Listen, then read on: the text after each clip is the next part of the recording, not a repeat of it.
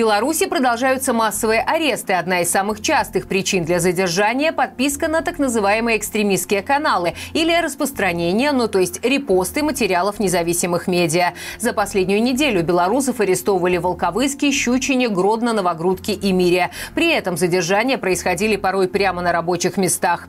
Напомню, недавно силовики взяли на вооружение бот, созданный правозащитниками, который помогает отыскать свои комментарии трехлетней давности и удалить их, чтобы обезопасить себя от преследования. Что важно знать каждому белорусу, чтобы не попасть под репрессии, и что нужно понимать о распространении так называемых экстремистских материалов. Об этом говорим сегодня в горячем комментарии. К сожалению, как показывает практика, белорусские силовики становятся все более изощренными, э, без граничными в своей фантазии, что относить э, к экстремистской деятельности или к распространению э, экстремистских материалов, связанных с экстремистской деятельностью материалов, потому что одно из громких последних дел, когда человеку вменяли распространение экстремистских материалов через эм, то, что в его Э, друзьях в социальной сети был человек, у которого на значке э, находилось изображение бело-красно-белого флага или герба погони, чего-то такого. Э, то есть, ну, действий практически от человека независящих, активных действий он не предпринимал, он когда-то добавил его в друзья и не отслеживал, как тот человек менял свою аватарку. К сожалению, получается, что надо быть не только экстрасенсом, но и постоянно пересматривать любые материалы, находящиеся у любых твоих друзей, потому что по такой цепочке э, белорусские так называемые правоохранители выстраивают вот такую причинно-следственную связь. Поэтому ориентироваться даже на те нормы закона, которые на сегодняшний день существуют, довольно проблематично. Во-первых, понятие экстремистской деятельности и террористической деятельности в белорусском э, законодательстве безгранично расширено, оно нарушает все подходы, которые выработаны в мировой практике и корреспондирует только с законодательством Российской Федерации. Поэтому там уже любая критика представителя э, государственного аппарата может являться экстремизмом. То есть даже э, неудачный комментарий о том, что жилищно-коммунальные службы не справляются со своими обязанностями, при желании можно трактовать как экстремизм.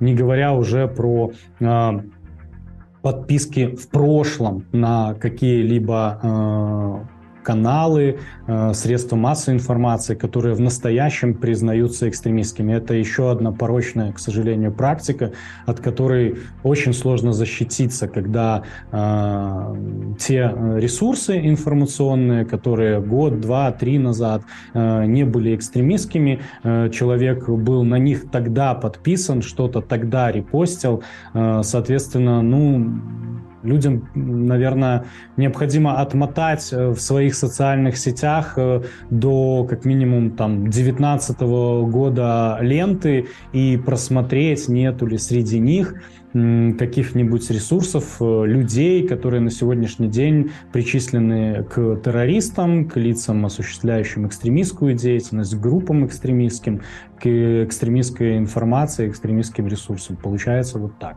первую очередь э, нужно не совершать каких-то активных действий, которые могут быть э, ну, зафиксированы в моменте. Тот же лайк, комментарий, достаточно сделать э, скриншот, и человек даже если в последующем почистит, отменит свои действия, все равно это может быть зафиксировано ГУБОПиком или КГБ.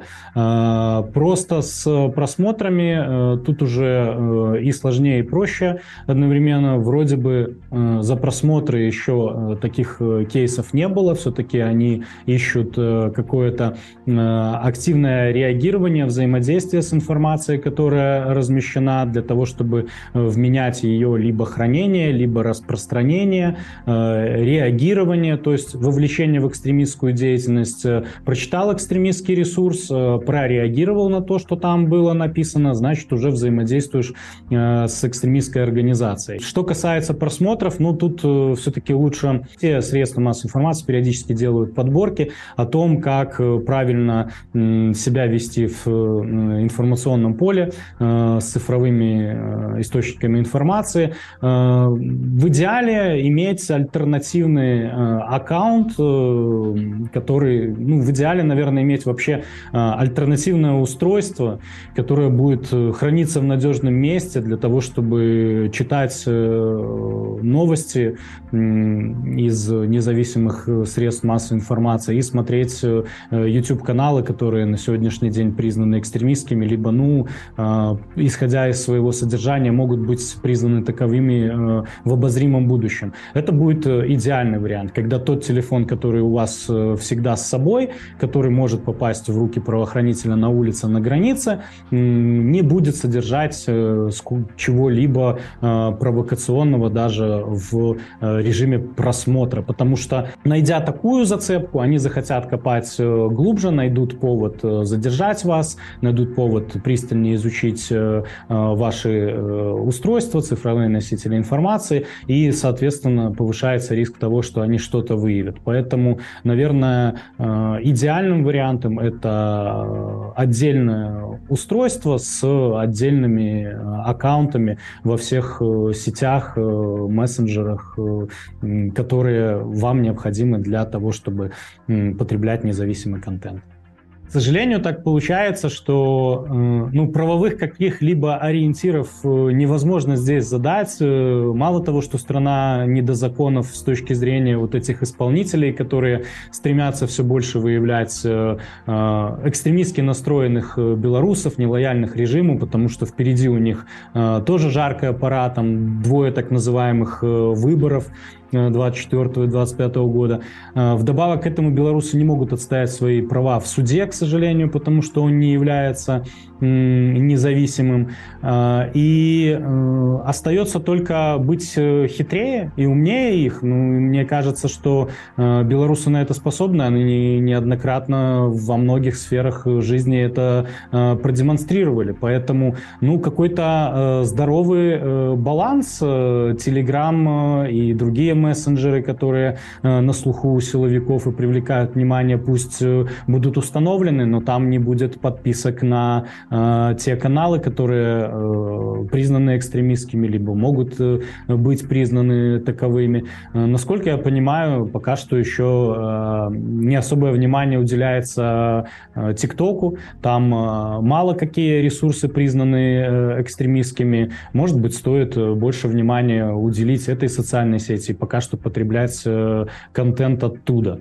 Ну, а в целом э, регулярно просто знакомиться с теми инструкциями, которые дают э, киберпартизаны и средства массовой информации по цифровой безопасности. Там актуальная информация про обновления, про партизанский телеграм и прочие-прочие средства противодействия силовикам режима. Мне кажется, бессмысленно анализировать и э, выстраивать свою тактику действий, исходя из э, оценки вот этой статистики, потому что человек может предполагать, что за э, там, лайк и подписку ему дадут административный штраф, но э, в определенном районе Беларуси сложилась другая практика, нужно э, показать другую статистику, там недобор, например, по уголовным делам экстремистской направленности, и э, при желании силовики раскрутят э, этот маховик до того, что э, вменят человеку там, заключение на два года лишения свободы, например. Тут можно еще добавить, э, наверное, мой э, совет регулярный. Э, если уже с вами началось взаимодействие со стороны правоохранительных органов, то главное их, скажем так, не злить и не провоцировать, чтобы у них не появлялось желание копать глубже. Соглашаться, насколько для вас это допустимо, на взаимодействие. Иметь адвоката желательно, если вы понимаете, что к вам могут быть вопросы. Стараться не свидетельствовать против себя, но делать это э, мягко, э, показывая себя скорее растерянным, неграмотным, э, и тем самым, э, ну, по сути, давить на жалость в этой ситуации для того, чтобы они удовлетворились тем, что уже нашли, а не хотели искать больше для того, чтобы административку превратить в уголовку. У вас есть вопросы к экспертам, пишите их в комментариях или присылайте в наш чат-бот. Ссылка на него в описании к выпуску. Ответы каждый понедельник в проекте «Народ спросит» с Андреем Микрюковым.